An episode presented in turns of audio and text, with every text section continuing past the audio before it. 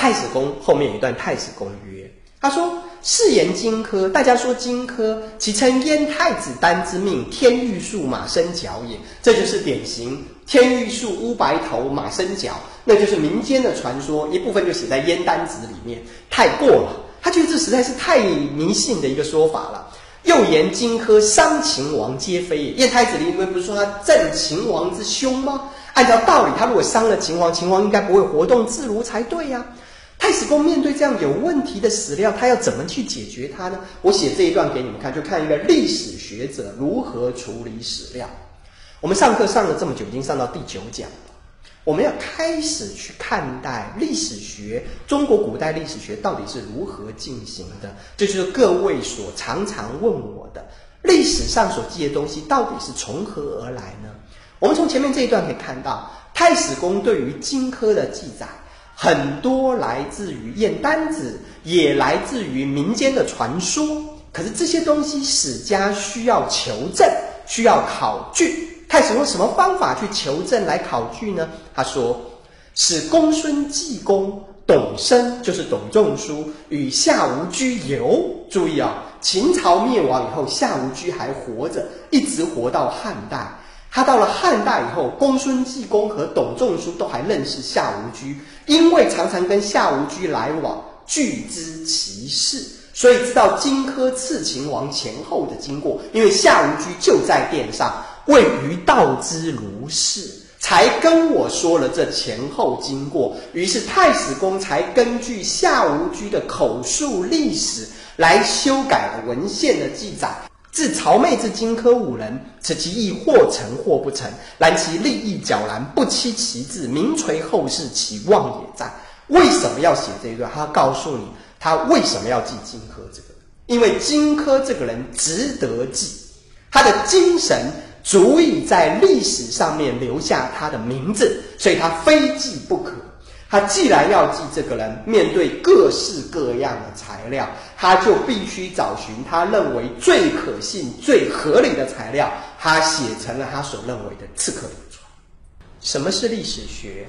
我之所以这一讲中选择了《燕丹子》《三秦记》和《史记刺客列传》三个材料比对来跟各位讲，就是为让各位明白历史学到底是怎么回事。各位生在这个时代。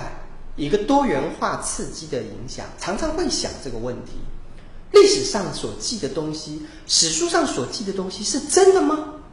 它里面记载那么多的对话，那么多事情详细的经过，写书的人是怎么知道的呢？那是真的吗？如果我们不能确定它是真的，我们为什么要读它呢？读这些东西有什么意义呢？我们前面讲完了这个材料以后，我就要跟各位谈谈这个问题：什么叫绝对的真实？什么叫相对的真实？人文学跟自然科学有一个很大的分别，它最大的分别在人文学没有再现性，自然科学它可以靠一次又一次的实验再现某种现象，靠着一次一次的再现某种现象去测量它、去研究它，来得到某种定律或定律。可是人文学是做不到这一点的。历史上曾经发生过的事，它已经随着它那一刻的时间消逝无踪了。消逝无踪的东西，我们不可能让它重新再发生一遍在我们的面前。黄石公和张良曾经相遇过，可是我们今天的研究者不可能再叫他们两位再相遇一次。就算在今天让他们两位再相遇一次，也不是当年那个环境、当年那个情况了。人文学如果不具备再现性，我们该怎么办呢？这不用担心，因为历史上发生过的东西，它有持续性，它遗留的痕迹会一直遗留下来，直到今天。那我们必须从它遗留的痕迹反过来研究它。所谓遗留的痕迹，就是种种的史料。因此，在这样的情况下，如果各位要问，历史上所记的是真实的吗？我就要反问各位：你所谓的真实是什么东西？如果你要求的是绝对的真实，百分之百的真相，没有一点虚假，完全把当年发生过的事重现在今天，坦白说，这种绝对的真实，世界上没有任何办法能够得到的。你说后人记的东西不可信，传闻不可信，难道本人记的东西就能相信？历代的回忆录里面美化自己、造假、颠倒黑白的事情，难道还少了吗？录音录影就可以相信吗？你看到录音录影，你知道那个人心里面在想什么吗？你知道你录影没有拍到其他的角度发生什么事情吗？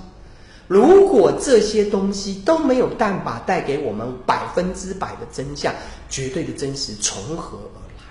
如果没有绝对的真实，你就不相信，觉得东西不应该读，那我可以坦白告诉你，人文学所有的东西你都不需要读，因为这些东西都无从研究起，他没有一个人能保证自己所记的是百分之百的真实。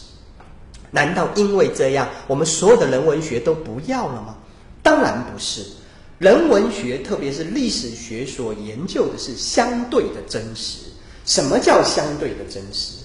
历史是过去人类所有的活动，包括心智活动和物质的活动，而历史学是从史料，包括文记载下来的文字，包括线，也就是口述历史，像前面太史公所记的就是口述历史，包括考古，包括图像，包括很多很多其他的东西。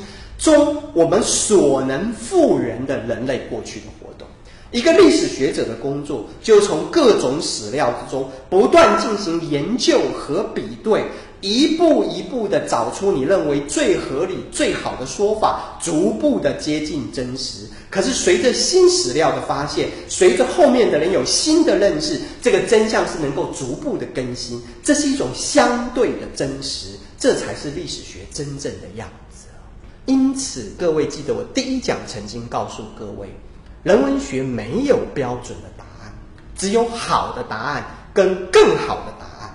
如果你觉得前面的人记得不是真实的，那就请你努力去找出更真实、更好的答案，而不要说这不是真实的，所以我们都不要相信他。这不是一个健康的态度。要想办法找寻真相，需要一代一代的历史学者不断的努力。而从前面的故事，你就看出太史公在面对燕丹子这样野史传闻的材料和种种的民间传说，他如何透过自己的努力，逐步的去构筑更可信、更合理的真相。